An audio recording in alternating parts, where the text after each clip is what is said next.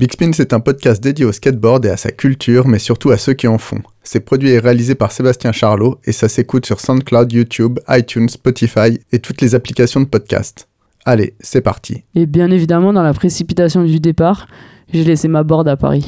Au bout d'un moment, le dimanche, vu qu'il y avait la soirée du samedi, bah t'as tout de suite moins de skateurs. J'ai reçu un DM de Geoff Roulet qui m'a dit euh, Oh, j'adore comment tu skates, est-ce que t'as un board sponsor? Quand tu fais des photos, des pubs et tout, euh, à chaque fois, il faut être assez vigilant là-dessus parce que j'ai pas envie de me retrouver en molle grave dans tous les optiques 2000 de France. Fallait euh, sauter un canapé en portant une pizza. Faut essayer de garder la culture skate et c'est à nous de la transmettre.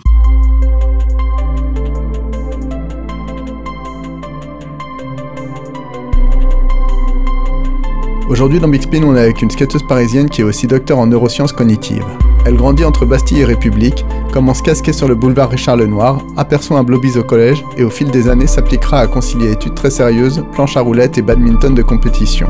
Puis un beau jour, les Jeux Olympiques pointent leur nez et notre invité s'y invite. C'est le début d'un nouveau chapitre qui l'emmènera au Japon, en Lacoste, avec la délégation française. Elle va tout nous raconter dans ce nouvel épisode, nous en dira plus sur sa thèse, les opportunités qu'elle a su saisir, son mécène et ses sponsors, les sessions avec Mathias Hachel et bien évidemment les randonnées du dimanche avec Ben et Sid. On est avec une jeune femme féroce de skate, athlète olympique, motivée, organisée et déterminée. On est avec Chacha, on est avec Charlotte Im. Big Spin Podcast. Donc, bonjour Charlotte. Euh, Merci euh, d'être euh, la nouvelle invitée de ce Big Spin. Euh, et donc pour commencer, il semblerait que tu sois docteur et je voulais que tu euh, nous explicites ce titre et ce que tu as fait pour l'obtenir. Alors oui, maintenant je suis docteur en neurosciences cognitives. J'ai fait une thèse euh, pendant laquelle j'ai travaillé sur la motricité du nouveau-né et les effets des facteurs maternels. Donc ça peut être la voix, l'odeur de la mère et comment les enfants réagissent à la naissance à tous ces facteurs. Et en fait, je suis arrivée par là de fil en aiguille. J'ai fait des études euh, de sport, donc j'ai fait STAPS, euh, la fac de sport. Et là, j'ai décidé de faire de la recherche parce que c'est ce qui m'intéressait le plus. Donc j'ai fait un master, j'ai fait un stage de recherche. J'avais travaillé sur euh, l'équilibre euh, chez, chez les personnes âgées. Et au final, je me suis retrouvée de fil en aiguille à être présentée à cette chercheuse qui travaillait sur la motricité des nouveau-nés et qui faisait de la motion capture, donc l'analyse de la posture et l'analyse de la motricité avec des nouveau-nés. Et je me suis dit c'était hyper intéressant. Et pour la petite anecdote, ce qui est rigolo, c'est qu'ils travaillaient sur une sorte de, de skateboard. Ils avaient appelé ça skateboard pour les nouveau-nés. Donc en fait, c'était une petite planche à roulettes, un petit tapis qui leur permettait de se déplacer. Et du coup, elles utilisaient ça. Et elle était super contente que je fasse du skate à côté. Elle trouvait ça super euh, approprié en fait. Et c'était quoi le sujet de ta thèse? Donc c'était euh, effet euh, des facteurs maternels sur la motricité quadrupède du nouveau-né. Ouais. Donc voilà pour le titre exact. Et t'as mis combien de temps pour obtenir euh, Alors j'ai mis 4 ans. Une thèse en général c'est en 3 ans, mais la plupart des personnes, même quand elles font pas de sport ou de skate à côté, elles, elles mettent 4 ans. C'est, c'est, on va dire, euh, la durée euh, classique d'une thèse. Et maintenant, ça continue euh, avec la recherche. Donc voilà, j'ai fait une petite pause euh, pendant la période JO et je viens de reprendre euh, un post-doctorat. euh, donc euh, j'ai un contrat d'un an euh, à mi-temps dans la recherche, dans la même équipe, donc euh, c'est cool. Mi-temps que tu concilies avec euh, le skate. Voilà, c'est ça. Bah, on m'avait proposé un plein temps et j'ai dit que ce sera un peu compliqué parce que je voulais continuer de skater quand même pas mal. Et puis, euh, vu qu'il y a eu la possibilité de, faire un mi-temps, je me suis dit, ah bah c'est parfait, je vais pouvoir euh, en profiter. En plus, euh, ça marche très bien la collaboration avec justement ma directrice de thèse qui est maintenant ma boss. Bah, ça marche super bien. Elle me laisse partir dès que, je, dès que je dois partir pour, je sais pas, un trip, pour une compète ou pour juste skater. Elle me laisse le faire parce qu'elle sait que je vais travailler, elle sait que j'amène mon ordinateur je suis joignable partout et j'arrive à aménager mon emploi du temps. Du coup, c'est vraiment super d'avoir cette possibilité. Et tu es aussi la, une représentante française au JO. Donc, est-ce que tu peux revenir sur euh, ce parcours? Comment ça a commencé euh, d'être dans l'équipe de France et jusqu'à. euh, Ben, en fait, tout le monde a vu, je crois en 2016, quand c'était en été, ils ont annoncé bah, le skate va être ajouté en démonstration au JO de Tokyo. Donc c'était pas sûr que ce serait un sport qui allait y rester, mais c'était sûr que ça y serait une fois. Et du coup, euh, bah, je crois vers fin 2016 ou début 2017, eh bien, au niveau de la Fédé, ils ont décidé de monter une équipe de France et de sélectionner euh, les skateurs qui étaient les plus probables peut-être pour aller au jeu.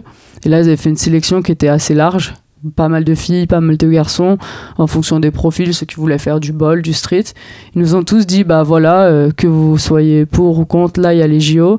Est-ce que vous voulez faire partie de l'aventure? Nous, on vous donne cette chance, on va vous aider et puis on va essayer d'y aller. Et euh, vous allez sûrement vous faire charrier, vous allez sûrement genre, avoir des gens qui seront contre ça, mais est-ce que vous voulez le faire ou pas? Ben, Moi, je me suis dit, bah, c'est l'occasion de se lancer là-dessus. J'ai toujours fait du sport, j'étais en fac de sport, et du coup, je me suis dit, bah, allez, une nouvelle aventure. Et je me disais, bah, autant essayer d'aller jusqu'au bout. Peut-être que j'irais pas, on savait rien du tout, on savait pas les formats, on savait pas comment ça allait se passer, on savait pas comment on allait se qualifier. Mais euh, ils ont lancé ça assez tôt. Et du coup, ça nous a permis d'aller sur des compétitions internationales, de prendre un petit peu d'expérience, de faire des regroupements où on skatait un peu tous ensemble. Et au fur et à mesure des années, bah, il y a des gens qui se sont rendus compte qu'ils n'aimaient pas faire de la compétition ou qui se sentaient pas faits pour ça. Du coup, ils se sont un peu plus écartés du projet. Et au final, on était bah, à la fin plus que 5 à, se qualifier pour les Jeux. Et du coup, euh, on a été jusque-là en, en 4 ans. Et quand tu parles de compétition internationale, c'était, c'était quel système, quel pays euh? bah, Du coup, euh, là, avant, euh, avant qu'il y ait l'annonce des Jeux, bah, comme tu connais, il y avait des compétitions un peu partout. La plupart des compétitions étaient des compétitions sur invitation ou alors des compétitions dans chaque pays. Et là, pour les Jeux Olympiques, ils ont commencé à faire un système de qualification. Il y avait soit des championnats du monde, c'était les compétitions les plus importantes. Il y avait un Pro Tour qui était la Street League pour le street. Du coup, et à chaque compétition, tu pouvais gagner des points. Après, il y avait des compétitions un peu plus petites euh, dans lesquelles tu gagnais un peu moins de points. Et à la fin, ils faisaient un classement euh, des, euh, meilleurs skateurs mondiaux. Il y avait des règles de quota parce qu'on ne pouvait pas avoir plus de 3 riders par pays. Du coup, ça permettait de remonter dans le classement. Et donc, parce que moi, par exemple, au classement, je devais être peut-être 23 ou 24. Et avec la règle des quotas, ça m'a permis de rentrer dans le top 20 d'être, euh, je suis plus, 18 et de me qualifier dans, pour les Jeux. Est-ce que euh, c'est difficile de rentrer dans ce cursus voilà, que ce soit les gens autour de toi, la façon dont ils t'en parlent justement, euh, l'équipe qui, s'occupe des JO en France, qu'est-ce qui, qu'est-ce qui, est facile et qu'est-ce qui est difficile De quoi De rentrer en fait, par exemple, dans l'équipe de France Non, non, je comprends pas. Ah, est-ce que tu as eu des doutes ou est-ce que tu as eu des moments où, où c'était trop chiant euh, de rentrer dans ce truc de, des JO ou est-ce que ça a été assez naturel? Non, moi j'ai trouvé ça assez naturel, je me suis senti bien. Après, c'était pas, pas euh, contraignant, tu vois, on n'avait pas vraiment de, de, contraintes. Tout au long de l'année, tout le monde skatait où il voulait. Enfin, on était tous chacun de notre côté, tu vois, on venait tous des quatre coins de la France. Euh, il y en a qui skataient aux États-Unis, moi je skatais à Paris, certains à Marseille. Enfin, c'était vraiment chacun de son côté. Et c'est juste sur des moments précis de l'année, quand on allait en compétition, on se regroupait où là, oui, bah, on essayait de se lever ensemble ou de, de faire des trucs ensemble, d'aller un peu tous ensemble, par exemple, euh, quand il y avait des, des, horaires de training, d'essayer d'aller se supporter les uns les autres. Enfin, des fois, c'est pas tu vis ta vie, euh, c'est juste, c'est un peu une vie de groupe. Donc, c'est un peu comme quand tu pars en trip euh, avec des gens, je sais pas, tu essaies de les respecter, de les aider, de chacun sa, sa façon d'être, mais tu vis quand même ensemble. Et du coup, là, c'est un peu, je trouve, le même format. C'est c'est le vivre ensemble et si tout le monde est cool, ça se passe bien. C'était qui les, donc les différentes personnes, euh, le staff et les, les riders avec qui tu as été t'es parti le plus? Au niveau du staff, il y avait euh, Florent Balesta qui s'occupe euh, de, de l'équipe de France, il y avait Mathias Thomer qui s'occupe plus du coaching du bol, Morgan Fabre qui s'occupait plus du street. Et ensuite, on avait aussi un kiné qui partait régulièrement avec nous, Laurent Caserio, et euh, après, au niveau des riders, on avait euh, bah, sur les dernières, les dernières phases, il y avait surtout euh, bah, Vincent Milou, Aurélien Giraud pour les garçons en street. Après, il y avait Vincent Matéron pour le bol. il y avait Chani qui malheureusement s'est pas qualifié. Il y avait Madeleine aussi qui, qui a été au JO, Madeleine Larcheron. Et après, il y avait là récemment, il y a Joseph Garbacho et Laurence Raveil qui étaient aussi pas mal là. Comment ça s'est passé avec le Covid? Quelles ont été les, les modifications? Et tu me disais qu'il y avait eu tellement de changements que ça t'avait permis de te retrouver au JO. Bah en fait, euh, au niveau du Covid, euh, ils ont tout interrompu. En, en 2020, on était censé avoir énormément de compétitions. J'étais un peu dégoûtée parce que j'étais censé passer presque un mois en Chine pour les compétitions qualificatives. Il y avait genre deux compétitions en Chine, une au Japon, une. Il y avait trop de compétitions, vraiment. On allait avoir aucune pause. Ça allait être très contraignant pour le coup parce qu'il allait y en avoir vraiment trop. Et au final, tout ça, ça a été annulé. On a eu le Covid, donc ça a pris plus d'un an à reprendre. Et au final, il y a eu que deux compétitions euh, qualificatives juste avant les Jeux. C'était en mai-juin 2000, 2021. Ouais, c'était mai-juin 2021. Un mois avant les JO. Les Ah JO étaient en juillet. Et du coup, c'était euh, vraiment super euh, serré. Et ils nous ont dit, bah, c'est vos dernières chances pour vous qualifier et le classement, il sera figé. Et moi, là, je pense qu'avant ces compétitions, j'étais presque dans les 30e places. euh, j'étais pas du tout dedans, quoi, au niveau du classement. J'étais assez loin euh, du, du, du cut pour être dans les 20 meilleurs. Et au final, euh, la première compétition, c'était Dew Tour. Et il y avait des restrictions Covid super importantes. On devait faire des tests Covid tous les matins. Donc oui, ça peut être une contrainte euh, galère, mais je crois que la contrainte, on l'a tous eu de faire des tests Covid tout le temps. Du coup, tous les matins, on devait faire un test Covid. Et il se trouve qu'il y a eu euh, genre 5-6 japonaises qui ont été testées positives au Covid. Donc on ne sait pas si elles l'avaient vraiment ou pas, parce qu'après, ils allaient faire d'autres tests à, à l'hôpital. Et du coup, ça m'a permis de remonter dans le classement de la compétition. Au lieu de faire une 15e place, j'ai dû faire peut-être une 10e, 11e place. Ça m'a permis de gagner des points supplémentaires et de remonter dans le cut. Et après, il y avait juste le championnat du monde qui était à Rome. Il fallait que je sois derrière certaines euh, devant certaines personnes pour euh, rester dans, le, dans les 20 meilleurs. Et du coup, j'ai réussi à, à faire tout ce que j'avais prévu de faire. Et, et donc, je suis passé tout juste euh, dans le cut pour aller au jeu de Tokyo. De l'arrivée au Japon à la fin, quelles ont été les différentes étapes et comment ça se passe et Déjà, c'était euh, assez euh, particulier de partir euh, tous ensemble avec. Bah là, cette fois-ci, tu es dans la délégation française. Quoi. C'est, on avait euh, Lacoste, c'était le partenaire des JO jusqu'à maintenant. Et du coup, on était tous habillés pareil. On était avec tous les autres sportifs. On était à côté des basketteurs. Il y avait des sportifs, tu n'avais pas de questions à te poser. Tu savais ce qu'ils faisaient comme sport. Tous ensemble. Déjà, on arrive à l'aéroport. Et vu qu'on a tous les mêmes valises, tous les mêmes sacs, pour retrouver ta valise, déjà, c'est la première galère, c'est ça. T'as 100 valises alignées les unes à côté des autres, faut trouver ta valise. Ensuite, euh, une fois qu'on arrive à l'aéroport, là, tout le monde euh, se scindait en groupe parce que la plupart des sportifs allaient euh, sur des prestages, allaient dans d'autres villes avant d'aller au JO. Et nous, c'est ce qu'on a fait. On a été à Kazama. C'est une ville à deux heures de Tokyo. On devait rester, euh, je sais pas, peut-être 5-6 jours à Kazama avant d'aller au village olympique. Donc, on a été là-bas. On devait être, même avec les, euh, les, les Américains, devaient faire pareil. On devait partager un skatepark là-bas. Finalement, ils sont jamais venus. Ils sont allés directement euh, au JO. Et du coup, à Kazama, on a passé ouais, six jours à skater, à s'habituer à la chaleur, à skater euh, bah, assez tôt, parce qu'on savait que les jeux seraient, seraient tôt. Du coup, on essayait de se remettre dans le rythme, parce que décalage horaire vers le Japon, il est vraiment chaud. On était épuisés, on était morts pendant trois jours. Puis là, on a fait euh, une cérémonie avec euh, toute la mairie, la municipalité, des gens qui sont venus nous voir. C'était assez rigolo. Il y a un prêtre qui est venu nous, porter bonne chance. Les gens qui nous ont accueillis ont été super. Il y avait que vous comme athlète euh, dans ce, Ouais, en fait, on était dans un hôtel et on n'avait pas le droit de sortir au Japon. On était, euh, c'était Covid, du coup, euh, on était dans notre hôtel et il y avait un bus qui nous amenait au skatepark. Et le skatepark, c'était un super skatepark géant. Il y avait que nous, en plein soleil, 40 degrés, et voilà. Et euh, du coup, bah, c'était le jeu, de toute façon, on savait. hein. Quand on a dit, bon, bah, on part au Japon, euh, en temps de Covid, on n'aura rien le droit de faire, on va rester dans notre. euh, ils nous demandaient, euh, vous voulez manger quoi demain? Ils faisaient la commande et puis on restait, euh, on restait. Mais on était tellement fatigués avec le décalage horaire que on a passé vraiment des bons moments. On était, il y avait euh, Vincent Milou, il avait ramené sa Switch. Puis on faisait euh, des combats, des Mario Kart, on jouait à des jeux et on faisait passer le temps comme ça. On a passé un bon moment là-bas. On avait même, euh, on avait pris les raquettes de ping-pong et on jouait au ping-pong euh, à l'hôtel. Et ensuite, euh, on est parti au village olympique.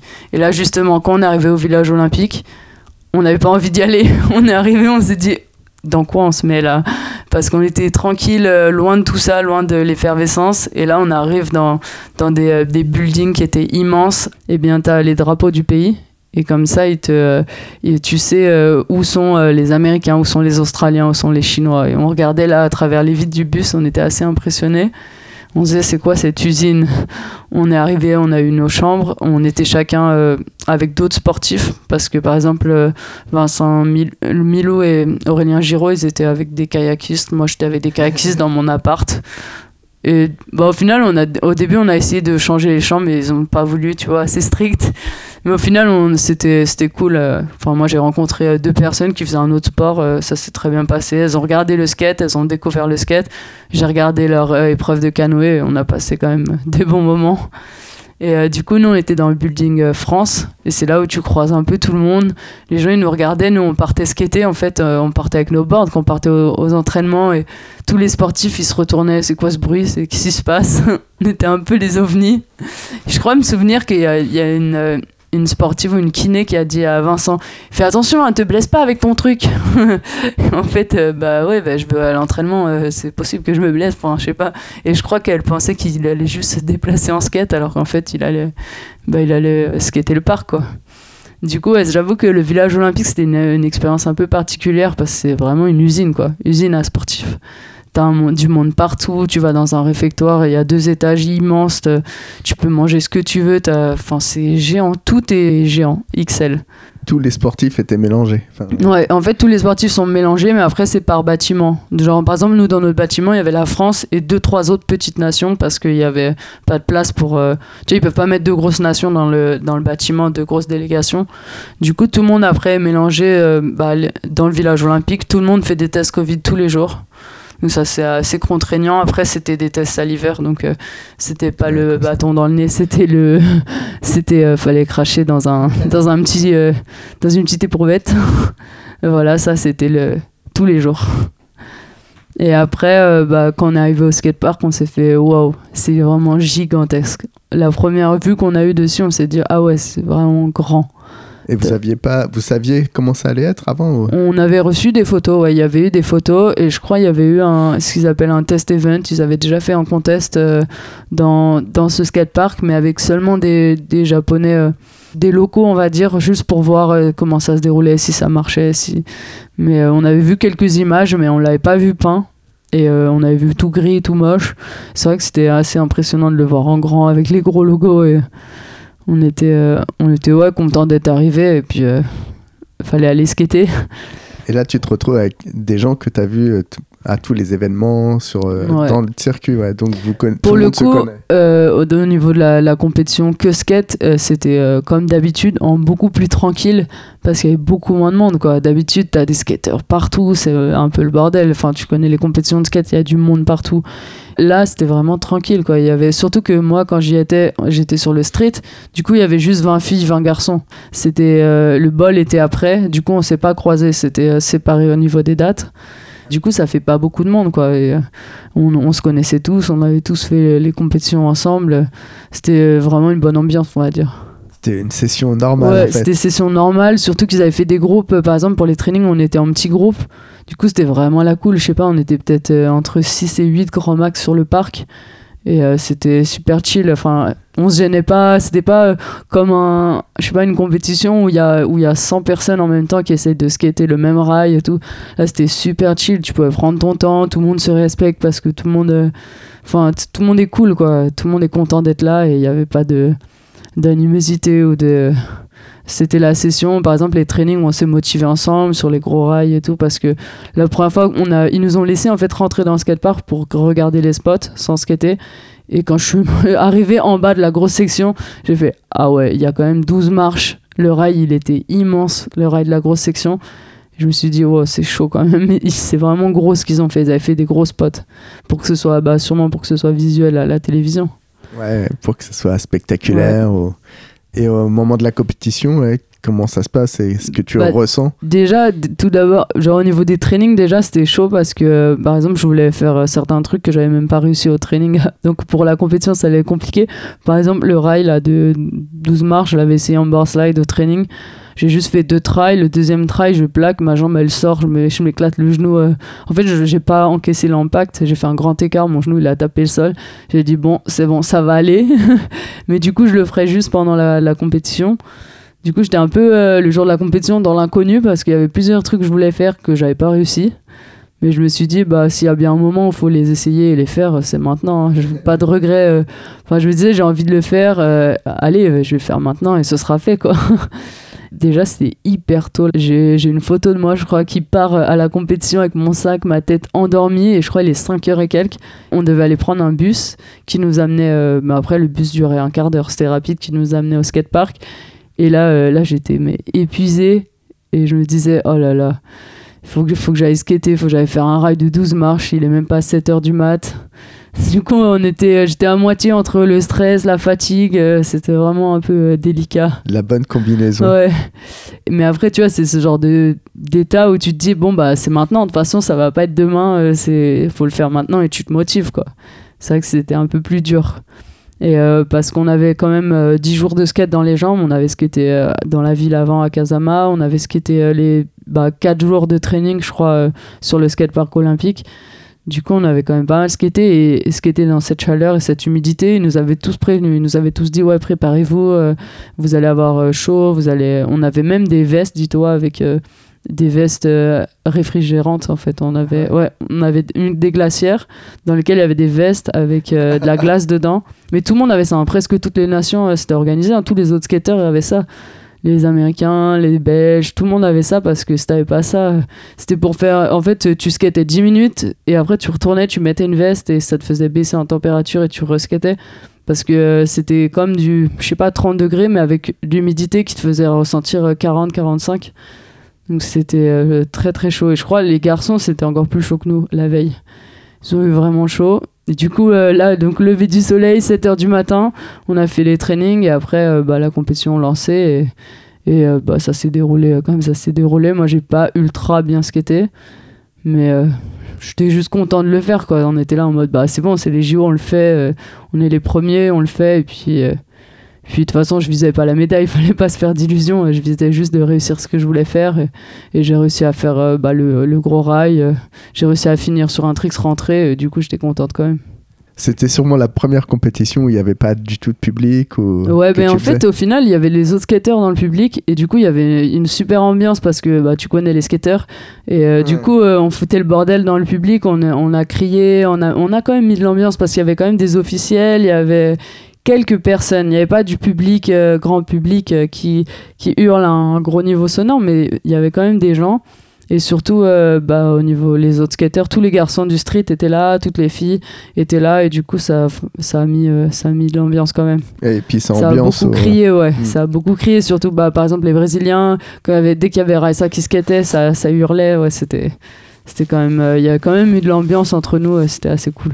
Et ça encourage au bon moment aussi, Ouais. le- les skateurs. Oui, bien que- sûr, bien sûr. bah, Il n'y a pas de, quelqu'un qui crie euh, au milieu du boardside, euh, au milieu du rail, euh, au moment où tu te jettes. Non, c'était. Moi, j'ai trouvé qu'il y avait une bonne ambiance quand même, malgré le pas beaucoup de monde. Et après, ce qui est rigolo, enfin, ce qu'on n'a pas vu à la télé, c'est que par exemple, euh, bah, vu qu'il faisait très très chaud, il y a certains riders qui étaient restés dans. On avait euh, un bâtiment avec la clim, et du coup, il y a certains riders qui sont restés dans ce bâtiment-là. à la- Par exemple, à la remise des médailles, il y a eu une ovation. euh, quand il y avait la remise des médailles, on était à l'intérieur parce qu'on avait, on n'en pouvait plus, on avait trop chaud. Et du coup, là, il y avait une super ovation de tout le monde. Tout le monde a, a trop applaudi euh, quand, par exemple, Yuto a, a eu sa médaille. Enfin, il y avait quand même une belle ambiance et c'était un bon moment. Et qu'est-ce que tu as constaté sur le, les pratiques de skate des autres pays? Moi, je, je sais pas, je pense que tout le monde s'est euh, mis en mode euh, sérieux. Tout le monde était concentré sur, euh, sur ce qu'il faisait et tout le monde s'était bien préparé. Quoi. On savait qu'il y aurait la chaleur, on savait, enfin, on savait qu'il y aurait. euh, les, par exemple, comme je te dis, les fédérations avaient ramené euh, de la glace. euh, tout le monde était, était focalisé sur son, sur son objectif, mais après, je n'ai pas remarqué de trucs particuliers, non. Parce que Vincent expliquait que les Japonais avaient vraiment un- une espèce de cycle. Ah, au niveau de la préparation Ouais, de la avant. préparation, que c'était quand même des skateurs euh, bah, qui étaient dans un truc de sport. euh, C'est vrai, après, si tu prends euh, bah, les pays, euh, les nouvelles nations, on va dire, euh, tu vois, en Chine, là, il y a une petite euh, qui, je crois que je l'ai vue pour la première fois en 2000, peut-être 2017. Elle, elle était débutante plus, quoi. Elle apprenait à faire des grinds sur des, sur des barres.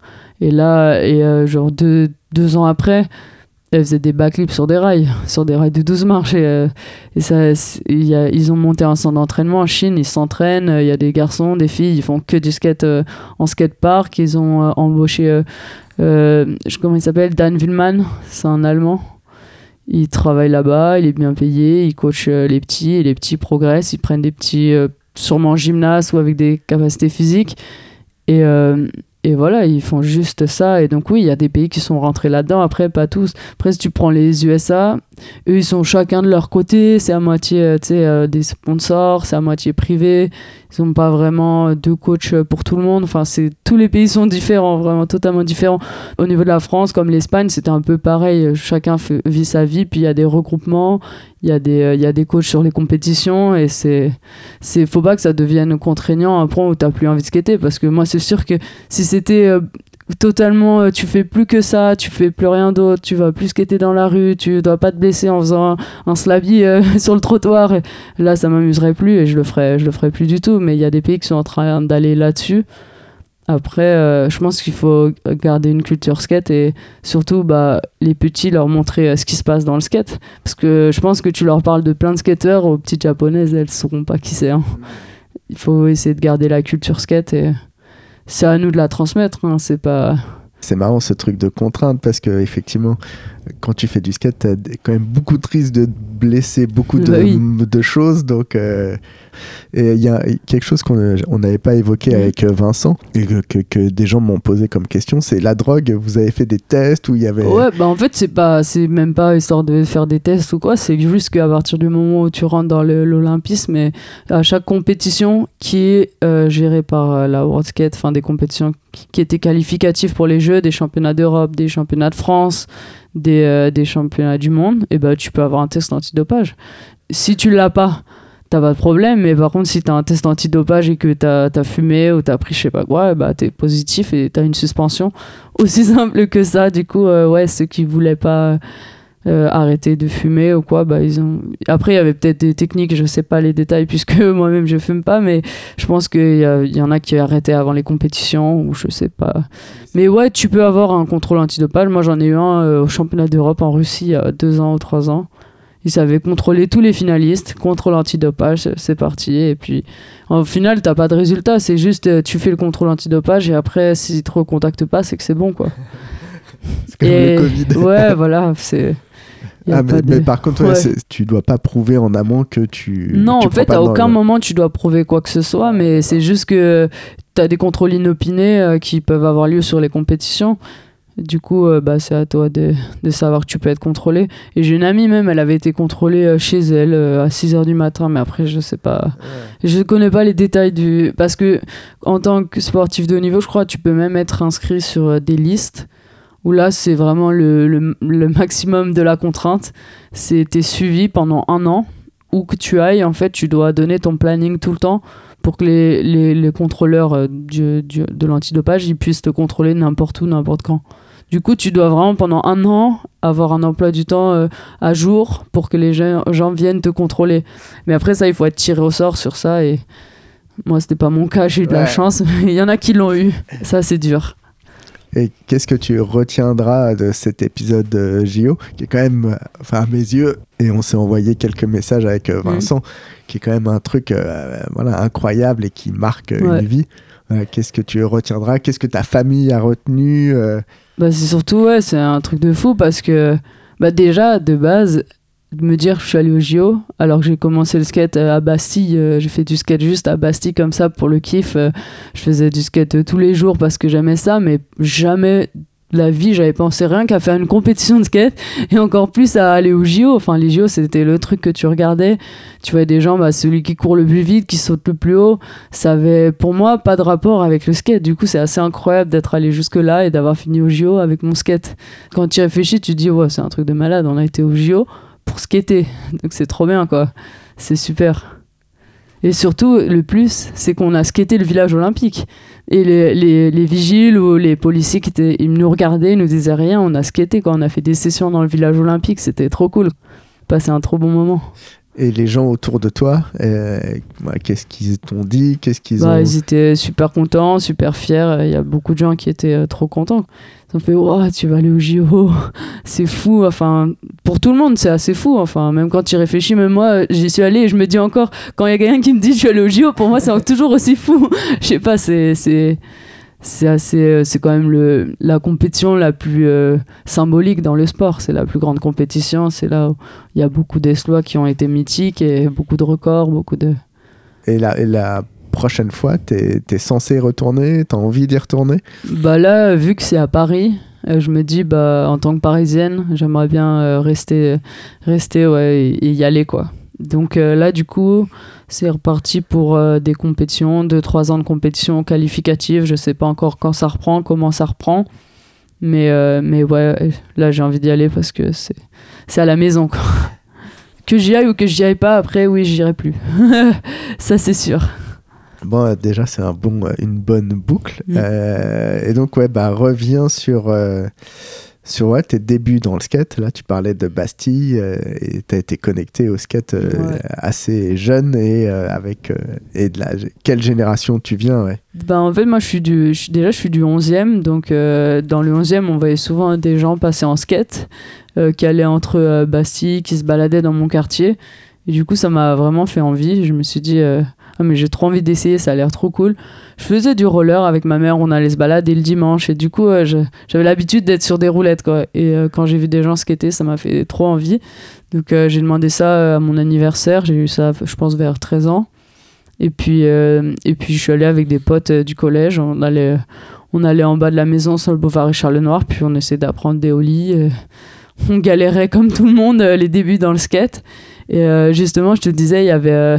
Nous, euh, dans mon collège, euh, j'étais euh, j'étais à côté du cercle d'hiver et il y avait Kevin Rodriguez qui, justement, euh, skatait déjà vraiment bien. Donc, lui, c'est la première personne qu'on regardait. On disait, waouh, mais il est trop fort, il a fait ci, il a fait ça.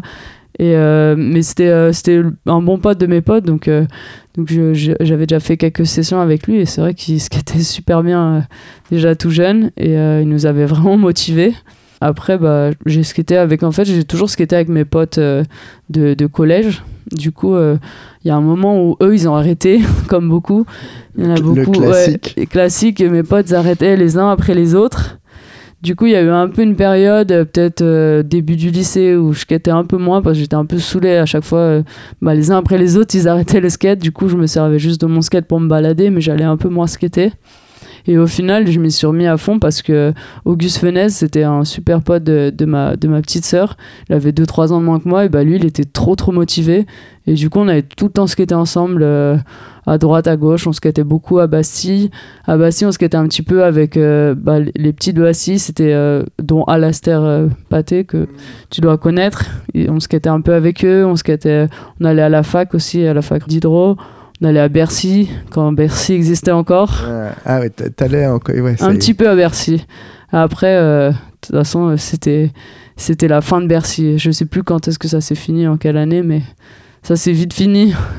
Euh, à Bercy, je skatais un petit peu avec Bean, Bean Nguyen, je sais pas si tu vois, Non. ils skataient, ils skataient là-bas, euh, on, on skatait vraiment entre potes. euh. C'était quelles années ça? Donc ça, c'était, euh, bah, j'ai dû commencer donc collège euh, entre, euh, entre 2005 et, et 2010 peut-être, je sais pas. Tu me disais ouais, que tu avais commencé le skate, mais que tu n'avais rien vu, que tu. Ouais, au tout début, euh, bah, comme tous les petits, euh, tu sais, tu veux juste skater, tu, bah, tu te poses pas de questions plus loin que ça. Et euh, après, bah, j'ai commencé à aller, bah, justement, ma première planche, c'était une Go Sport ou Decathlon, je sais plus. Après, je me suis rendu compte qu'elle était nulle, du coup, été dans un skate shop. Et je crois que ma première vraie planche, c'était, j'avais été chez Nosebone, c'était une, une board, en fait, ils faisaient des tailles... euh, enfants, enfin des tailles juniors. Du coup, euh, c'était parfait parce que j'étais encore toute petite et du coup, j'avais une board un peu plus petite qu'une board normale. Donc, c'était parfait pour. C'est là, avec ça que j'ai fait mes premiers flips, mes premiers. Enfin, toutes mes figures en rotation parce que j'avais plus de force après être passé du gros paquebot, la board euh, Decathlon qui pesait une tonne. Ensuite, bah ouais, vu que je commençais à aller un peu dans les skate shops, euh, soit Nosebone, soit, euh, soit Snow Beach, en fait, c'est les deux shops où, où j'ai été toujours. Ouais, qui sont vraiment Ouais. euh, dans le 11e. Ouais, qui sont à 11, 12. côté. Ouais. Et du coup, j'allais chez Snow Beach prendre les magazines. Tu sais, il y avait les tricks, tu pouvais les récupérer. C'était les tricks qui dataient déjà d'il y a un Ah, ou deux ans. Ouais. Je récupérais les magazines là-bas. Et puis euh, pour les vidéos, bah, j'ai un pote justement, le pote Auguste, il avait, euh, il avait la, la Year Right. Et du coup, on regardait, on regardait juste, euh, on avait juste celle-là qu'on se passait. Et je, je crois j'avais récupéré deux trois vidéos gratuites, mais vu que j'avais pas accès à Internet, enfin c'était l'ordi des parents et t'allais pas forcément sur l'ordi, je regardais pas plus que ça de vidéos. C'est vraiment plus tard que j'ai commencé à regarder et, et après à tout regarder. mais c'est ça vient en fait avec les années. Quand t'es petit, t'as juste envie de skater, tu t'intéresses à rien. Et je crois que c'est toujours comme ça quand je parle avec des petits, ils sont un peu pareils. En tout cas, c'est sûr que c'est probablement différent. Ouais. T'es moins plongé dans la culture skate. Ouais. Et c'est après où tu la découvres, ouais. Et, euh, et après, t'as des souvenirs précis de la Year Right Est-ce qu'il y avait déjà quelqu'un qui attirait ton regard? Non, bah après, après ça, surtout, j'étais passé à. Bah, je m'étais dit, mais est-ce qu'il y a des filles qui skatent En fait, c'était surtout ça ma question. Je m'étais dit, mais il y a d'autres filles qui skatent. Et puis là, euh, vu que j'avais joué à Tony Hawk, comme tout le monde, j'ai été sur. euh, j'avais vu euh, les footages d'Elisa Steamer. Donc j'avais pas mal cherché. Et, euh, et surtout, la, la, vidéo part, j'avais trop aimé. C'était celle de, de Marissa de Santos, là, dans la Strange, World, Strange World. La, la vidéo zéro, elle avait, elle avait une part euh, de fou et c'était vraiment une des vidéos que je trouvais, je trouvais folle et c'était le, le truc que je regardais plus. T'as eu un œil quand même un peu plus euh, euh, précis sur le- les femmes qui faisaient du skate Ou Bah, c'est- juste, je m'étais dit, ah, mais est-ce qu'il y en a? Parce que dans toutes les vidéos que tu voyais, tous les magazines et tout, il y avait aucune fille qui skatait. Il y en avait pas. Et la seule que je connaissais un peu plus tard, j'ai, bah, je sais pas, vers 2009, hein, je connaissais Lisa Jacob euh, quand elle, elle a sorti la vidéo Rendez-vous. C'était un peu une des seules parts de filles que tu pouvais voir. Et là, je m'étais questionné, je m'étais dit, ah bah, est-ce qu'il y a des parts à voir? Et Là, j'avais trouvé un petit peu, mais, mais en France, euh, il y avait pas beaucoup de filles qui skataient. hein. C'était assez. Ouais, Ou ouais. qui faisaient des images, peut-être qu'il y en avait, mais qu'on voyait pas. Qu'on voyait pas. Elles et étaient pas euh, surreprésentées dans les médias. Et après, ça, oui, du sûr. coup, je me suis, euh, j'ai regardé un peu les vidéos, j'ai rattrapé le retard, les vidéos flip, les vidéos. Enfin, je me souviens de regarder, euh, par exemple, les vidéos flip avec, euh, avec, comment il s'appelle, avec. quand il était tout petit, là, Louis Lopez, enfant, quoi, qui arrachait le score et avec ses cheveux longs. Et je me souviens des vieux, des vieux footage, je regardais. Je regardais un, à, à passer un, un seuil, et ben, je regardais un petit peu tout. Et, et après, les, les, vidéos, je me souviens de vidéos premières marquantes où j'avais été, bah, la Pretty Sweet. C'était beaucoup plus euh, tard, c'est- je crois c'est 2012. Celle-là, je l'avais regardée en boucle. J'aimais vraiment, bah, c'est vraiment la période où je me suis remis à fond euh, à skater plus. C'est la période où j'étais à la fac. Et euh, malgré un emploi du temps super chargé, bah, j'avais vraiment envie de skater le plus possible. Du coup, j'essayais d'aller skater soit le soir, soit le week-end. Je faisais comme je pouvais pour skater un maximum. Ouais, parce que tu me disais que t'avais. C'était vraiment il y a depuis quelques années que tu faisais beaucoup plus de skate, mais que t'as as Ouais, été en fait, studieuse. Ouais, j'ai toujours skaté, j'ai toujours adoré ça, mais j'ai toujours euh, continué les études bah, parce que pour moi, bah, le skate, c'était pas forcément un moyen de vivre. Du coup, euh, je, bah, je continuais euh, ce que j'aimais, ma passion première qui a toujours été le skate, mais j'ai continué aussi mes études. Et après, j'ai fait des études qui m'ont plu, c'est pour ça que je les ai faites. J'aurais pas fait un truc euh, hyper ennuyant. Il y a des profs qui me disaient, ouais, va faire une école d'ingénieur et tout. Et moi, c'est pas ce qui me plaisait. Du coup, euh, je suis vraiment suivi euh, ce que je voulais faire. C'est pour ça que je suis allé en fac de sport, j'ai toujours aimé le sport, donc j'aimais, j'aimais faire du basket, j'ai fait du badminton longtemps en club. Du coup, je faisais déjà de la compétition en badminton. Et il y a un moment où je me suis dit, oh là là, je vais ah, peut-être arrêter badminton et passer plus de temps à, à skater, parce qu'au final, c'est vraiment ce que je préférais, mais euh, j'ai beaucoup aimé euh, toutes ces années en fait de beaucoup de sports différents. Ouais, t'as fait très sérieusement du badminton. Ouais. Tu m'as dit. Ouais, j'ai fait de la compète, j'ai fait des interclubs, j'ai joué à un niveau euh, régional, national. Et t'allais faire du skate aussi Ouais, pendant le bah, badminton. Ouais, j'emmenais, j'emmenais ma planche parce que bah, c'était mon moyen de transport euh, pour aller au rendez-vous. Et ensuite, bah, vu que c'était des complexes sportifs, il y avait très souvent un skatepark. Et là, j'allais m'échauffer au skatepark plutôt que de faire des trucs ennuyants. j'allais, j'allais skater un peu et faire un out avec les jeunes du coin. C'était assez cool. C'était marrant. Qu'est-ce que tes parents pensent de, du skate et euh, voilà, quel regard ils ont eu? Est-ce Ils qu'ils ont- t'ont encouragé au fil des années ou... Ouais, ils ont toujours été à fond, ils m'ont toujours beaucoup, euh, beaucoup supporté euh, là-dessus. Ma mère, elle faisait du skate quand elle était petite. Elle avait des planches, euh, les vieilles planches, et elle faisait des descentes, par exemple. Elle me disait en catamaran avec ses potes, ils faisaient que des descentes. Ah. Donc ma mère a été un petit peu sur un skate, et du coup, ça lui a fait plaisir que je fasse du skate. Après mes deux premières années, bah, j'étais casque obligatoire. Donc, sais, dès qu'elle me croisait, euh, j'allais skater sur le boulevard Charles Noir, dès qu'elle me croisait, je devais remettre mon casque vite pour qu'elle ne voit pas que je l'avais retiré euh, juste euh, dès qu'elle avait le tourné le dos. Mais sinon, ils ont toujours été à fond, ils m'ont toujours laissé skater. Puis après, c'est pas pareil que par exemple, moi, je faisais juste du skate par moi-même. Donc, euh, je pouvais, une fois que tu es assez grand, tu vas dans Paris et tu vas, vas-y, ça et tu vas skater. J'étais pas dans la demande de faut m'amener à la compétition à l'autre bout de la France, à droite, à gauche, faut m'amener à ci, à ça. C'était pas contraignant pour eux. J'allais juste skater de mon côté. Et, par exemple, ils ont toujours été supportés, enfin, ils m'ont toujours beaucoup supporté. Ils m'ont, euh, ils m'ont payé un voyage à Barcelone avec eux pour aller skater là-bas. Et du coup, ça c'était pour mes 18 ans. Ils m'ont dit Bon, bah, on va à Barcelone, comme ça tu pourras skater. Et bien évidemment, dans la précipitation du, du départ, j'ai laissé ma board à Paris. au bout de, je sais pas, 6 heures, en plus on était allé en voiture, au bout de 6 heures de route. Ma board, vous l'avez prise? Non, et du coup, ils avaient pas pris ma board. J'étais dégoûté et j'avais pas ma board. Du coup, bah, vu qu'ils m'avaient amené là-bas pour skater, premier skate shop arrivé là-bas, j'achète un pack complet J'étais saoulée. Et en plus, euh, je sais pas pourquoi j'ai pas eu de chance cette fois-là. J'ai eu un défaut sur mes trucks. Et en plus, j'avais acheté une board euh, complète, mais une board de shop. Hein. C'était pas une board, euh, c'était pas un jouet quoi. Elle était bien. Et ben j'avais mon axe de truck qui se tordait et j'avais elle tournait. Enfin, j'avais un défaut. J'étais, j'étais dégoûté. Le, classique. Donc ouais, ils ont toujours été à fond. Et après, bah quand ça a été jusqu'au JO, ils ont été vraiment cool quoi. Est-ce qu'il y a eu des moments où tu t'es plus investi? À quel moment ouais, tu commences à voyager? Est-ce qu'il y a eu des déclics euh? bah, J'ai beaucoup, beaucoup skaté et, euh, et après, c'était majoritairement avec mes potes. Du coup, on restait vraiment dans le coin, on bougeait pas plus, j'allais pas voir. Euh, on skatait un peu les mêmes spots dans le 11e ou vers Bercy. Enfin, on restait assez assez proche. Il y avait plein de spots où j'avais jamais été. J'avais jamais été à la Défense, j'avais jamais été euh, fait, fait plus de banlieue que ça. Et c'est vraiment quand j'ai commencé, justement, j'ai commencé à skater avec euh, Ben Aurélien vers, euh, je sais pas, 2015. Et lui, il était vraiment motivé. C'était les sessions du dimanche, mais on allait partout, quoi. Il y avait souvent sur ces sessions-là, il y avait pas mal Adrien Averland, il y avait Truman pour les intimes. il y avait euh, Alexis Lamandin, il y avait, enfin, il y avait Anthony Rousse à cette époque-là. Du coup, on partait en session euh, banlieue, enfin des grosses sessions euh, skate. Et là, ça m'a permis vraiment de découvrir un peu plus de, bah, de spots que je connaissais pas. Et après, bah, j'ai commencé à, à, me dire, ah, mais j'ai envie vraiment de skater plus que ça. Du coup, bah, à peu près dans la même période, il y a eu l'annonce des JO.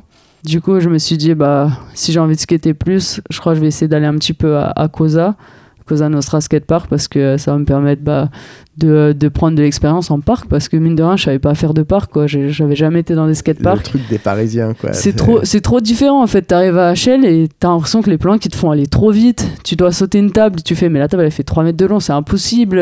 Enfin tout te paraît grand vite. Enfin c'est pas quand t'as fait que des out euh, à la place de la Bastille et que t'arrives à HL c'est un peu différent du coup, là, j'ai commencé à faire euh, bah, des entraînements. En fait, Mathias, il avait monté un créneau avec euh, bah, les jeunes qui voulaient faire soit des vidéoparts, soit des compétitions, ou au moins on n'était pas à 200 dans le parc comme un samedi après-midi pluvieux où tu connais Shell, euh, c'est blindé, tu peux pas skater.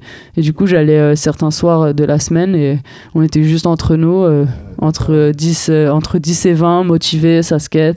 Pour le moment, il y avait même Alix, elle venait pendant un moment, Juan. Alix Malnati. Ouais, Alix Malnati, Juan Renaud, Amiel enfin c'était Tom Belot venait pendant un moment avec on avait une petite équipe de gens vraiment motivés qui voulaient skater et du coup on skatait ensemble à Shell euh, une fois par semaine et du coup ça ça m'a permis aussi de découvrir un peu euh, des nouveaux tricks, des nouvelles façons de skater et après bah vu que j'ai fait de la compétition, j'ai voyagé et, euh, et, là je me suis dit j'ai envie de vraiment voyager à fond. Et j'ai commencé à partir un petit peu à Barcelone avec Ben justement.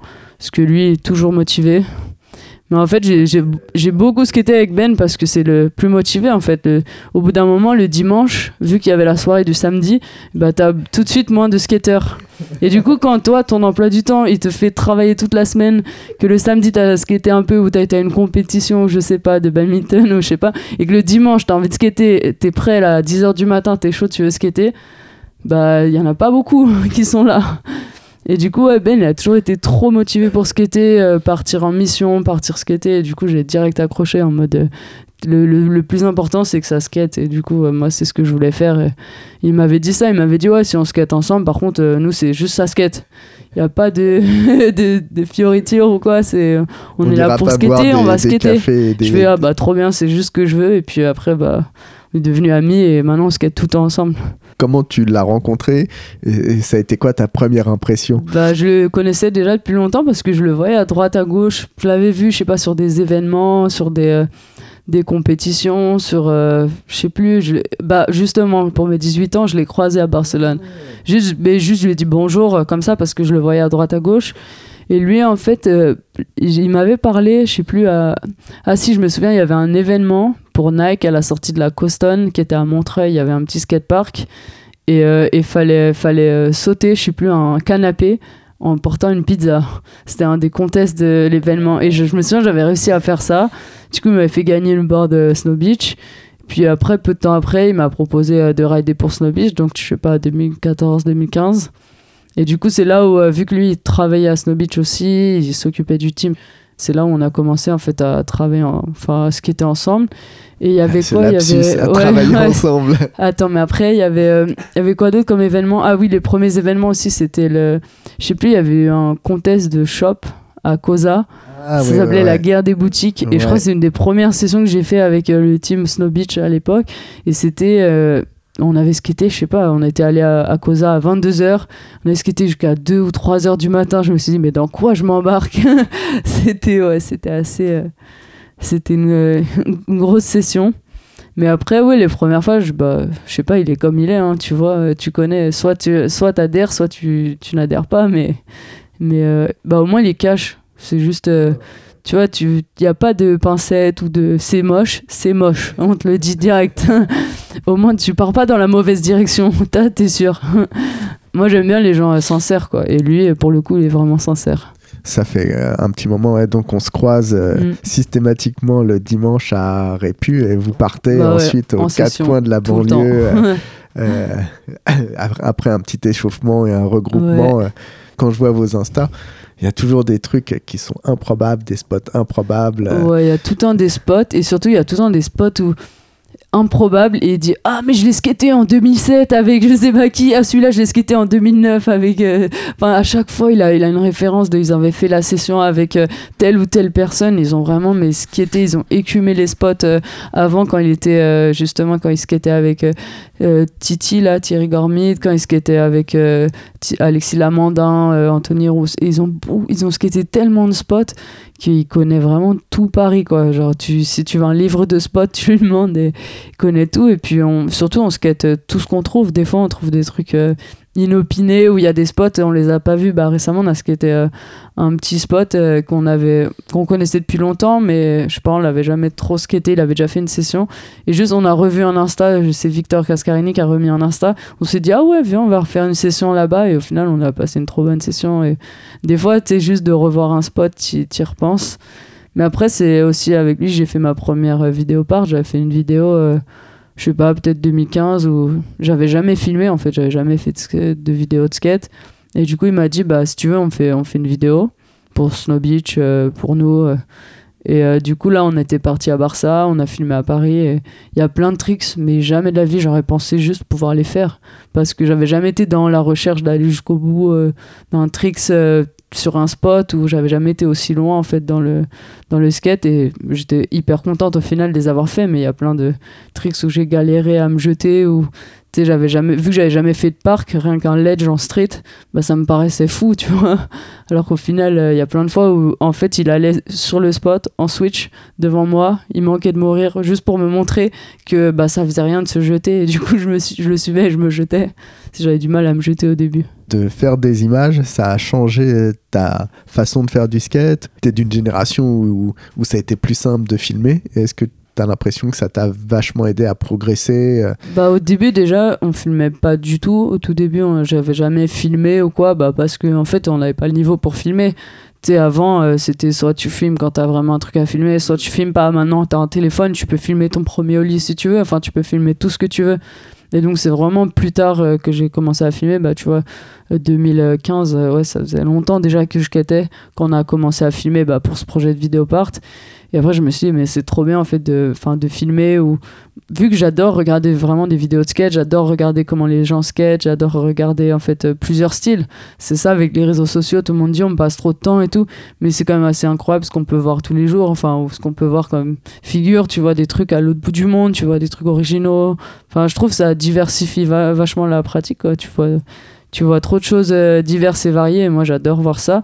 Et du coup, bah, là, par exemple, avec les réseaux, je m'amuse à faire euh, des petits clips à droite, à gauche, soit des montages de ce qu'on peut filmer en, dans la rue ou ce qu'on peut filmer, euh, ce qu'on peut bah, à chaque fois qu'on skate. quoi. C'est vraiment, je trouve ça cool à faire en fait. J'aime bien montrer le skate et, et surtout, il y a des gens, bah, par exemple, qui te, qui te suivent mais qui, qui connaissent pas le skate en fait, qui font pas de skate forcément. Et du coup, ils aiment voir ça, ils aiment voir des, quand tu skates des endroits jolis, qui, tu fais des trucs qui sont cool. Mais euh, après, au niveau de la, vraiment de la vidéo, c'est vrai que bah, ça, ça peut t'aider pour apprendre des figures ou quoi. Des fois, ça m'arrive de dire Ah, tu peux me filmer 5 essais de ça. Juste comme ça, tu peux regarder, tu as un retour. C'est vrai que c'est un outil que vous aviez pas avant et genre ça c'est trop agréable de l'avoir quand tu veux apprendre quelque chose tu le filmes tu regardes tu fais ah mais en fait c'est trop moche et là t'arrêtes ou alors tu te dis euh, ah ouais mais en fait si je fais ça je peux je peux réussir c'est vraiment un outil euh, bah, intéressant je trouve et c'est quelque chose qui est, qui est, utilisé pour les JO, par, enfin par rapport au coach des. Ouais, bah nous avec, euh, bah pour le coup, euh, tu, vois quand j'étais sur les, les compétitions, enfin pour travailler les compétitions, j'ai fait ça pas mal à Shell avec Mathias euh, Tomer. Et du coup, euh, là, on utilise beaucoup le téléphone parce que comme ça, il filme un run ou il filme un tricks. Euh, bah, soit pour, ouais, comme je te dis, pour apprendre un trick, soit il filme un run en fait. Et comme ça, après, on peut regarder ensemble. On fait, ah ouais, là, tu pourrais faire ci, tu pourrais faire ça. C'est tellement facile à faire que pourquoi s'en priver euh, du coup quand tu, quand tu peux, quand as l'outil à disposition, on l'utilise. Est-ce que tu as des, des, anecdotes de sessions mémorables du dimanche, de lieux improbables où vous êtes allé, de, Attends, faut que je réfléchisse. Où est-ce qu'on a été?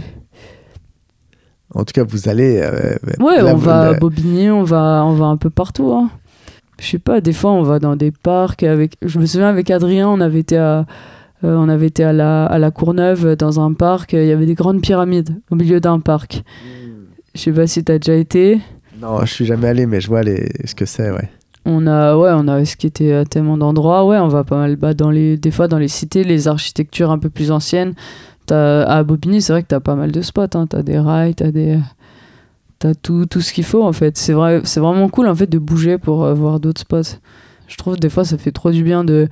Tu es tout le temps au même endroit et tu bouges et là direct tu te sens bien mieux après quand tu skates. Et ça a toujours été un facteur euh, important euh, pour toi de voyager? Après, ça peut être voyager ou ça peut être aller voir des spots euh, plus loin dans la ville, mais juste voir des nouveaux spots, ouais, c'est trop, c'est trop important. Je trouve ça trop, trop cool. En fait, ça, ça diversifie ton skate aussi parce que si tu es euh, toujours au même endroit, tu as toujours le même spot, tu fais toujours les mêmes tricks, euh, c'est tout en, c'est moins amusant quoi. Je les, vieux, ils peuvent faire ça. non, mais même eux, ils aiment bien aller sur des nouveaux spots. Hein on a du mal. Euh, là, là, je quête des fois avec euh, Mathias justement et, Looping. Euh, je filme un petit peu avec lui, Stéphane Desjardins. Hmm.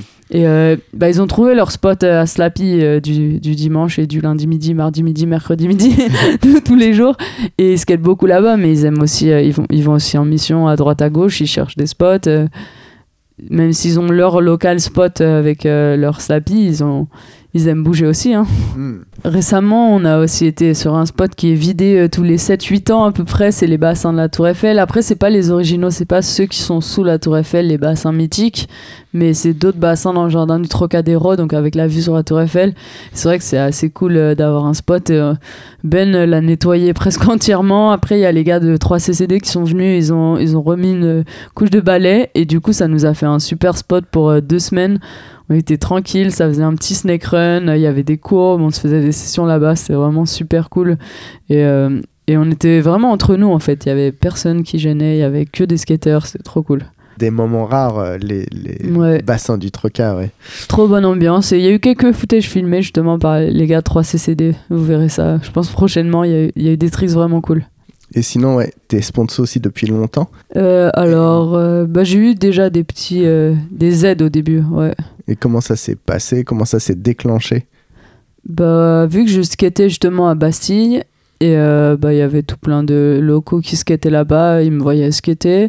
C'est euh, euh, à peu près en même temps, Luigi et Samir Krim qui m'ont aidé parce que Luigi m'avait proposé des boards Five Borough et Samir me donnait des chaussures des Etnies quand il travaillait encore avec Etnies et du coup, du coup ça a été vraiment mes premiers, le premier matos que j'ai reçu, ouais, c'était ça.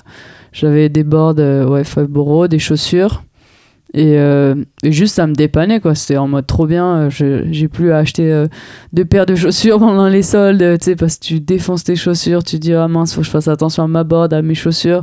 Et rien que une ou deux boards par-ci par-là, ça t'aide trop, quoi. Tu fais, ah, c'est génial, c'est trop cool.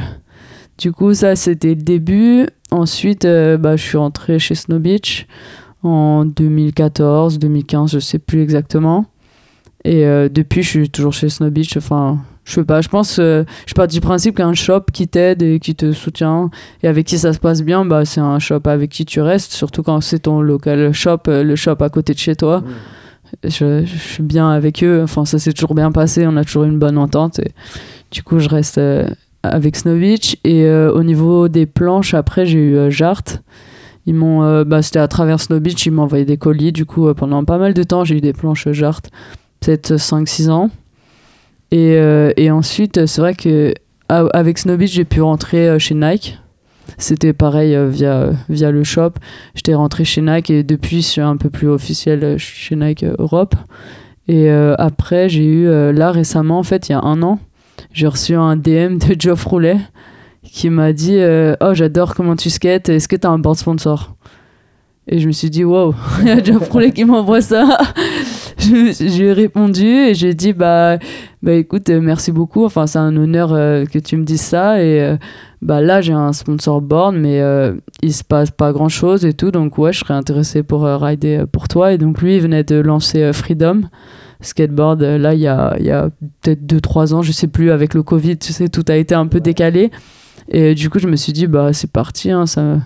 C'est cool de, de, euh, de skater pour une, une compagnie de board qui, qui commence en fait parce qu'ils n'ont pas encore euh, vraiment de team. Ou, euh, et du coup, je suis rentrée chez Freedom récemment vraiment contente. Ouais, c'est- ah, donc c'est en direct, carrément, ouais. Ouais, bah, c'est lui qui m'a envoyé un message. Après, euh, il me dit bah, euh, J'aime vraiment euh, comment tu skates et j'aime bien en fait parce que tu donnes envie aux gens de skater. En fait, c'est pas la recherche du tricks le plus gnarly ou c'est juste ça donne envie de skater et je trouve ça cool. Et du coup, bah vas-y, je te donne des boards quand t'en as besoin.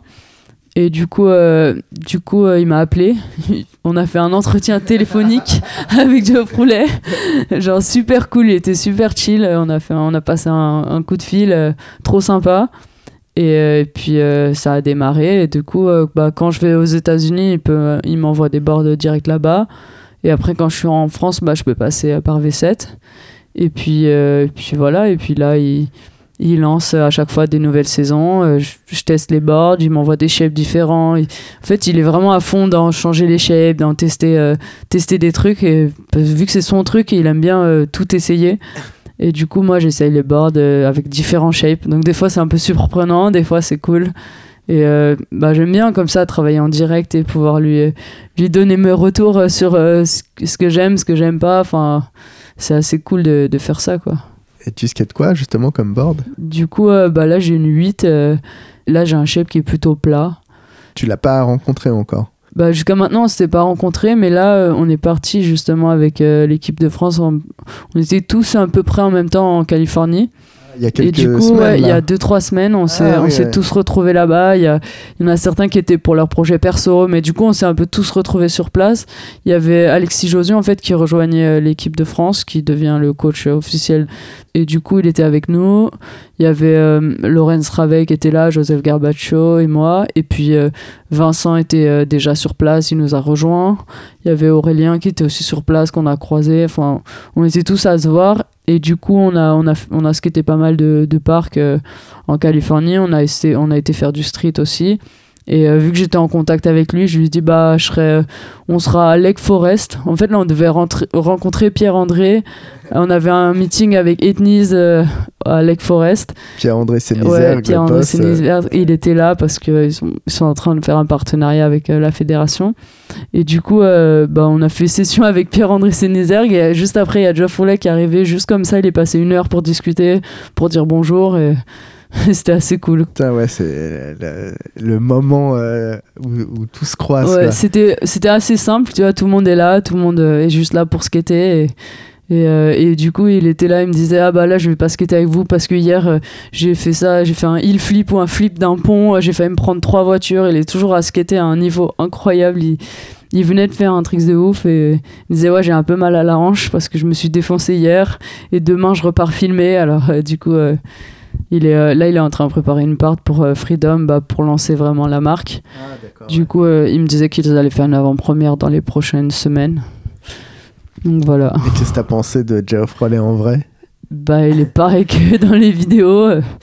Il est, euh, il est cool et puis simple. Enfin, c'est vraiment, j'ai envie de dire, c'est un geek du skate comme nous en fait. C'est un fou. Il, est, il adore euh, parler de skate, il adore parler des planches, des tricks. il est à 100% euh, skater. Oh, Ça fait bizarre parce que c'est quelqu'un qu'on a suivi, les gens de mon âge. Ouais. on, bah, on a à peu près le même âge, Geoff Rollet. Et donc, on, on a vu cette progression et, et de se dire qu'aujourd'hui, il, il supporte les plus jeunes et qui suscite Ouais. ce, de qui est, la ce qui est rigolo justement, c'est que euh, il y a bah, peut-être quelques mois avant moi, bah, il y avait un petit, euh, un plus jeune, euh, un français, Antoine Laurent, je sais plus, il a 16-17 ans, Antoine Laurent, et bien il y a Geoff Roulet qui lui avait envoyé un message Instagram, pareil, et tu vois, il avait aimé sa façon de skater, et du coup, bah, il était rentré chez Freedom, et du coup, bah, faut se dire qu'il aime bien les Français, parce que quelques mois après, c'est à moi qu'il a demandé, et puis. Puis voilà, enfin c'est assez simple en fait. C'est juste euh, on skate, j'ai des boards, euh, je skate euh, les boards et puis puis c'est cool. Ouais, après, il y a, y a plein de choses quand on a discuté et préparé qui sont assez simples pour toi, mais, je sais pas, après, c'est drôle parce que ouais, c'est. Bah je sais pas, je trouve ça simple. On te donne des planches, tu, tu skates avec et voilà. Ouais, on, on te propose d'aller au JO, tu vois. Ah, bah ouais, moi j'avoue je suis pas compliqué. Et, euh, et d'ailleurs, ouais, tu, on a parlé aussi de ton quotidien aujourd'hui et comment, t'avais, euh, comment tu manageais ton Mm. temps. Et voilà, je trouvais que c'était intéressant de, de nous expliquer un peu comment, comment tu vivais et voilà, la part du Bah, skate dans au ta tout vie. début, au tout début, c'était bah, au tout début de mes études, c'était un peu compliqué pour skater. Je skatais juste le week-end parce que j'avais pas le temps. Après, quand j'ai commencé ma thèse, j'étais euh, bah, à temps plein en thèse, donc euh, pareil, j'avais pas plus de temps que ça. J'essayais d'aller le soir. Pendant l'hiver, j'allais le soir à Shell. Pendant l'été, bah, je pouvais skater le soir. euh, euh, bah, quand il fait nuit tard, c'est facile de skater le soir. Je skatais le week-end. Ensuite, ensuite, une fois que j'ai eu fini ma thèse, en fait, j'ai soutenu ma thèse en, en novembre 2019. Donc, euh, il devait y avoir à peu près six mois avant les JO. Donc, je m'étais dit, vu qu'il y a plein de compétitions, je je retravaille pas. Là, il y a les JO qui arrivent. Du coup, euh, et là, en fait, j'ai eu la chance de trouver un, un partenariat en fait via la fondation Pacte de Performance. C'est une fondation pour aider les sportifs de haut niveau français. Ils t'aident à trouver des, des mécènes. Et du coup, moi, ils m'ont trouvé un mécène, c'est la Caisse d'épargne de France, qui te rémunère pour euh, faire du skate. Et puis après, euh, en échange, tu fais des, des interventions, par exemple, pour eux, lors des événements ou euh, dans l'entreprise, juste pour parler avec euh, les salariés. Et du coup, ça m'a permis en fait de, de faire une pause de travail et de vivre du skate à travers euh, ça. Euh, Donc c'était vraiment super. Après, j'ai eu d'autres aides. En fait, le statut sportif de niveau, ça te permet d'avoir des, des petites aides de ta région, de ton département, de ta ville. Du coup, bah, ça te permet en fait de, de t'aider dans la vie de tous les jours parce qu'il faut savoir que bah, dans le skate, il y en a qui gagnent beaucoup d'argent, il y en a qui en gagnent pas beaucoup.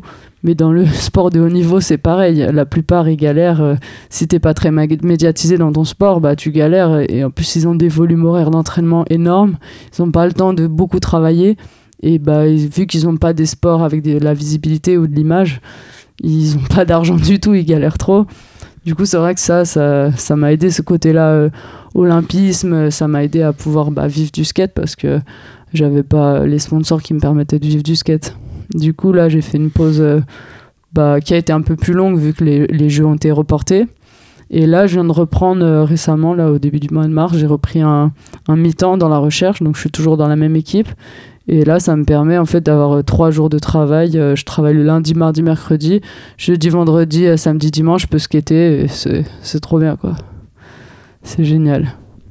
Et euh, t'es chez Optique 2000, tu me disais. Ouais, là récemment, je viens de signer un contrat avec Optique 2000. Du coup, je vais sûrement, bah, c'est pas encore tout à fait lancé, mais je vais avoir, je vais faire des pubs, des photos, et du coup, ça permet de, bah, de préparer en fait, parce que là, je vais faire ce contrat à mi-temps d'un an, mais après, j'aimerais bah, essayer de vivre du skate jusqu'à 2024. Et du coup, bah, c'est au travers des contrats comme ça que, que c'est possible, quoi. Sinon, ça, ce serait difficile. Mais ça te fait pas peur de lier cette activité skate à des choses euh, euh, qui sont pas du skate très si ça fait peur en tout cas très officielles ou tu vois de... bah ça peut faire peur euh, dans le sens où ça dépend comment ils utilisent ton image tu vois il faut toujours rester un peu vigilant tu vois quand tu fais des photos des pubs et tout à chaque fois il faut être assez vigilant là-dessus parce que j'ai pas envie de me retrouver avec des photos en molle grab dans tous les optiques 2000 de France c'est tout mais après bah ça dépend toujours comment le projet est amené. Si c'est si c'est bien présenté, si on fait ça bien, euh, pourquoi pas. Enfin, en tout cas, je, trouve que c'est un chouette, euh, un chouette moment là où as, tu conjugues mm. plein de choses. Et ouais, après, ouais, c'est vrai que je fais pas mal de choses parce qu'avec, par exemple, les JO, bah, il y a beaucoup d'écoles qui sont intéressées pour faire venir, par exemple, des sportifs dans, leur, euh, dans leurs écoles. Et du coup, bah, le skate, c'est un nouveau sport, c'est cool. Du coup, ils veulent que les enfants et bah, ils fassent du sport. Du coup, ils se disent pourquoi pas le skate, ça peut amener quelque chose, ça peut en motiver certains à faire un sport un peu moins traditionnel. Et du coup, ouais, ça m'arrive d'aller par exemple dans les écoles, euh, de faire des, des, flips au milieu de la cour devant 300 enfants euh, qui sont en folie. Euh, c'est incroyable. Là, il y a une école qui m'a suivi jusqu'au JO. Ils m'ont fait des, des, carnets à dessin à chaque fois que je venais les voir ils me dessinaient, j'avais au moins, je sais pas, une trentaine de dessins à chaque fois dans le carnet. Avec, ils m'avaient dessiné avec mon skate. Super mignon, quoi. Ils étaient trop contents que je vienne les voir. Puis ils te posent des questions, enfin des questions assez simples. Est-ce que ça fait mal quand tu tombes Enfin, tu vois, est-ce que c'est dur le skate? Enfin, c'est assez simple le skate dans leur, dans bouche. Ils sont trop contents qu'on vienne les voir et qu'on leur montre le skate. Donc peut-être qu'il y a des, des futurs skateurs qu'on verra skater à Paris ou bah, qui auront vu le skate dans la cour de l'école et qui vont commencer le skate. C'est ça qui est cool. Il y a un autre sujet que je trouvais intéressant, c'est la pression. Tu me disais que tu n'avais pas eu euh, trop la pression au Géo de par ton parcours et que tu avais une analyse sur euh, ce qui avait pu se passer pour les autres concurrents et j'ai trouvé intéressant de comment tu pouvais évacuer, comment tu avais géré ça. Euh. Je me dis, j'ai jamais été trop stressé et vu que j'ai fait euh, beaucoup de, de sport, j'ai déjà vécu un peu la pression euh, bah, des sports où, vu que je faisais du badminton, c'est des sports où, ah, au bout d'un moment, des fois, tu as un score très serré. Tu as par exemple 20-20 et, et alors là, pour se départager, bah, il faut absolument pas rater le, le point suivant et tu as perdu ton match, tu as perdu ton match. Tu vois, c'est pas, pas pareil qu'en skate. Enfin, c'est plus, je trouve il y a plus de déception dans un sport d'adversité où tu es vraiment contre quelqu'un que dans du skate. Parce que dans du skate, tu seras jamais euh, en colère contre les autres, en fait. C'est juste toi, tu réussis ou tu réussis pas. Mais c'est différent. Et là, du coup, euh, j'ai déjà vécu bah, à travers ces autres sports de la pression et euh, du coup, bah, dans le skate, euh, faire un run où bah, tu dois enchaîner des figures, ce que je faisais déjà, tu vois, quand tu skates dans la rue, bah, tu, tu fais un flip, un grind euh, et un, tricks, un autre trick, et du coup, tu as, fait un demi-run, quoi.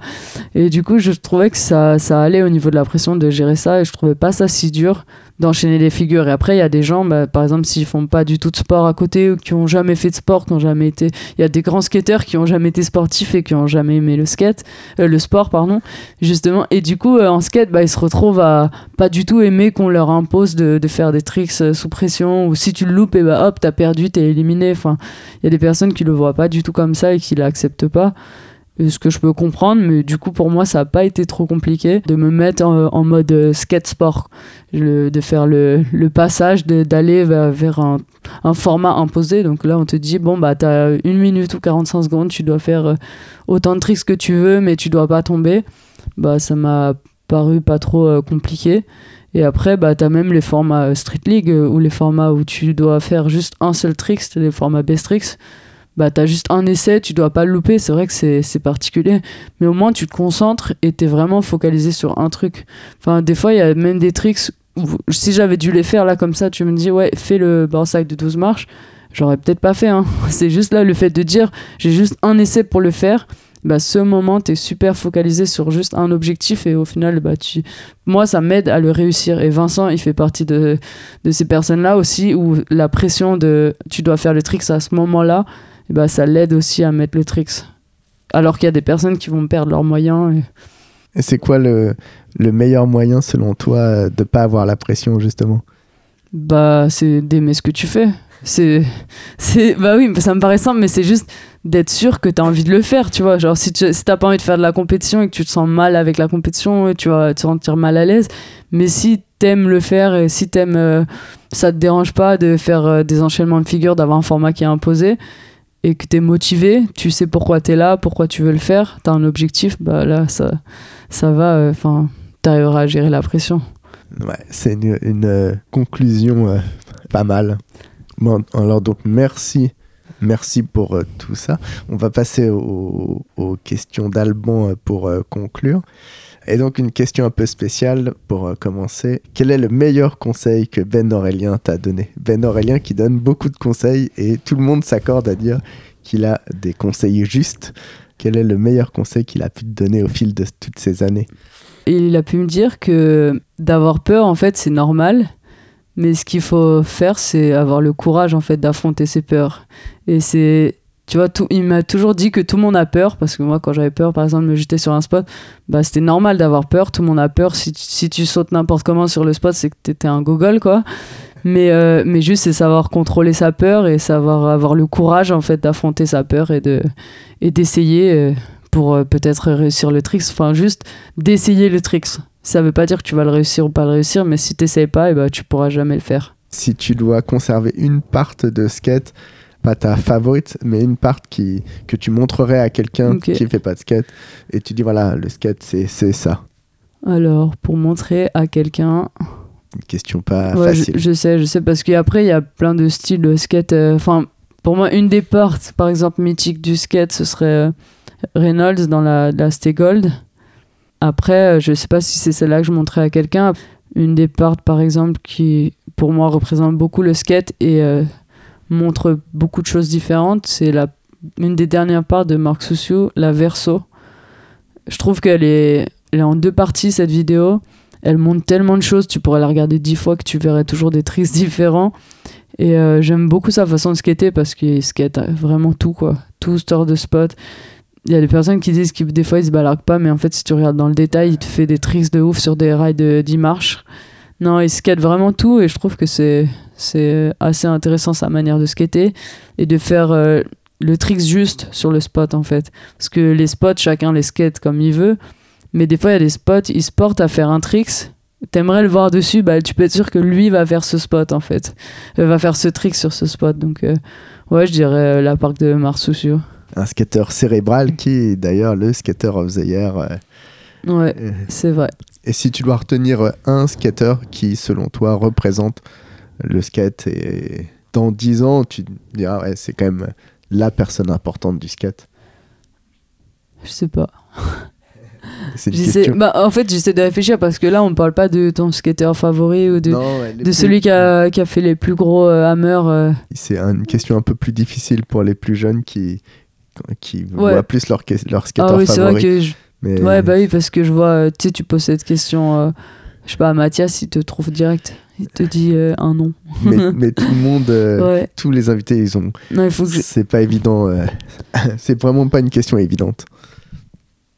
Toi, tu l'as, tu as déjà répondu à cette question? Non, moi, je pose les questions. Parce que j'aurais été intéressé par avoir ta réponse. Le blanc. Bah, sinon, je vais dire Marc Soussure. hein. Il est là depuis longtemps. Euh, Ouais. Il fait beaucoup, Bah, beaucoup de- de quand il était déjà quand il était jeune enfin moi je le connais depuis ses premières euh, vidéos parts d'Habitat il a toujours euh, été là et t- toujours fait des parts euh, créatives des parts euh, enfin des parts euh, intelligentes en fait c'est ça c'est c'est vraiment euh, il a toujours su exploiter beaucoup de spots beaucoup de aller chercher mine de rien il a été chercher plein de NBD sur euh, enfin au niveau des figures il a fait plein de tricks qui étaient euh, assez tordus quoi. Faut y penser à ces tricks là allez je vais rester dans le, le même domaine même si euh, bien sûr il y a tellement de skateurs et de skateuses qui qui ont fait avancer les choses. Bon, bah parfait. Euh, bah merci et plein de bonnes choses pour euh, la suite. merci à toi Big Spin, c'est terminé pour aujourd'hui. Merci de votre attention et de votre soutien. Merci à Mehdi Pinson pour le générique. Big Spin, c'est produit et réalisé par Sébastien Charlot et je vous dis à très bientôt.